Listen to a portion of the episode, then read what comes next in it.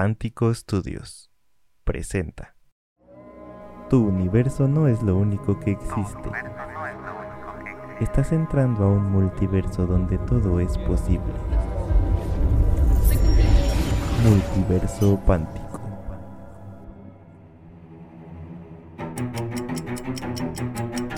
Bienvenido al podcast de Paradoja TV Audiodramas. Estás a punto de visitar un universo en una historia. Ponte cómodo y disfruta de la narración. Mago. Crónicas de Skraikas. Libro 1. Capítulo 4. El hechicero.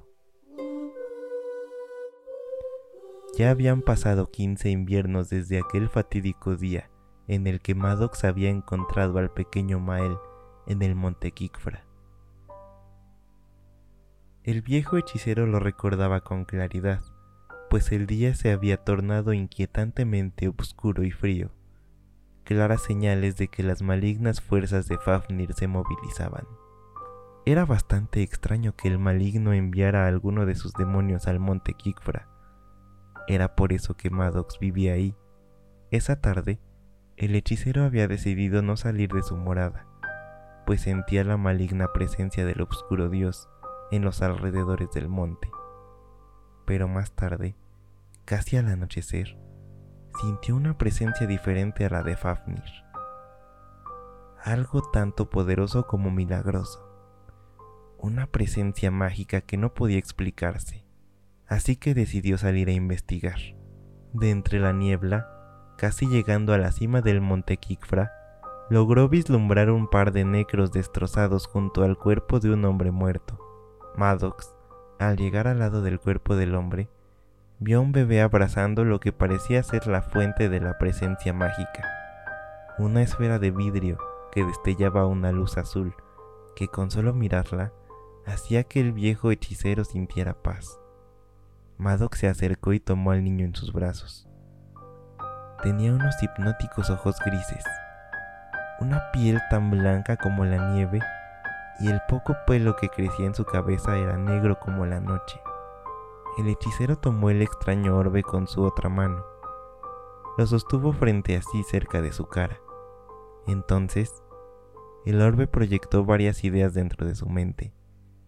Ese orbe había sido creado por el alma de una chica nacida de la energía de los dioses residuos de energía pura provenientes del momento de la creación de todo.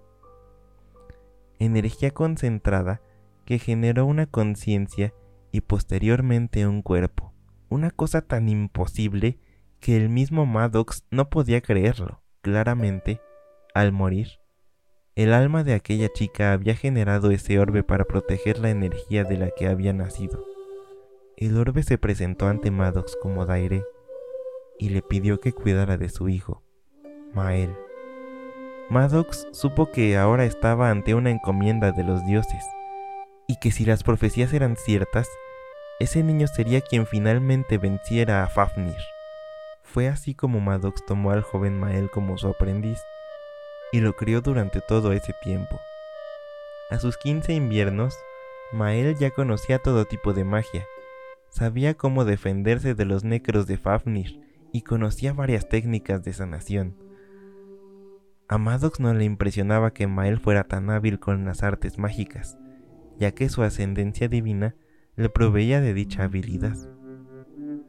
Lo que Maddox le preocupaba era que el aumento de la energía de Mael llamara la atención de Fafnir y sus demonios, lo cual tarde o temprano terminaría sucediendo. Esa tarde en el Monte Kikfra, el clima le recordaba mucho a Maddox el día que había encontrado a Mael. Nubes más oscuras que de costumbre y un frío infernal. Maddox miraba por la ventana el humo que provenía de la aldea más cercana. Los negros buscaban a Mael. El chico se encontraba sentado a la mesa de madera de Maddox. No entiendo el punto de aprender a combatir la magia oscura si no me dejas ponerlo en práctica, se quejaba Mael. Permitiré que te arriesgues. Te he dicho que tu destino es más grande que eso. No me hables de mi destino, ¿sabes? Me largo. No me quedaré de brazos cruzados como tú, viviendo como ermitaño, evitando todo lo que le temo. Alguien tiene que hacer algo ya.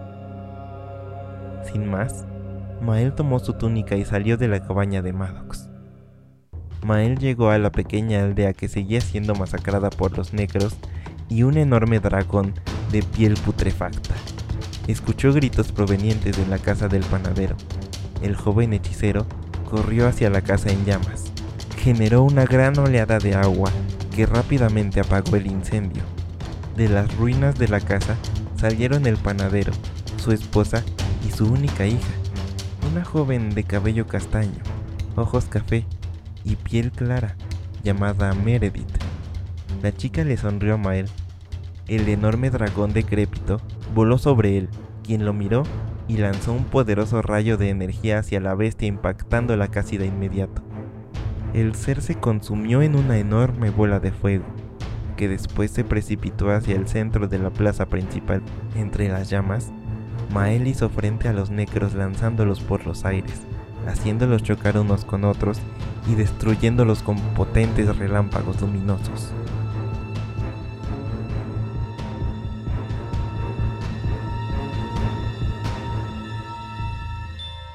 Cuando Maddox llegó a la aldea, se encontró con más de la mitad del ejército de necros destruida por todo el terreno.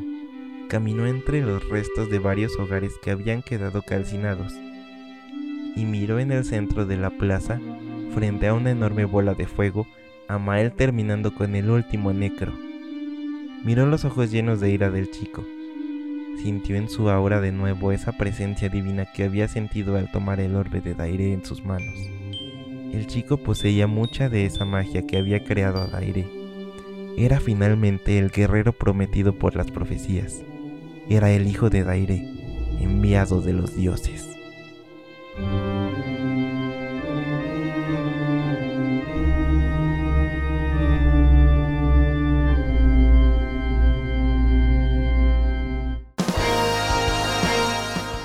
Si te gusta nuestro contenido y quieres ser parte de nuestra comunidad de mecenas, recuerda que puedes apoyarnos por medio de nuestra página de Patreon, donde encontrarás mucho material exclusivo.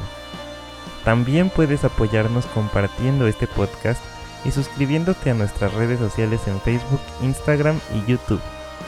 Yo soy Tonatio Herrera y te veo en otra exploración a nuevos universos.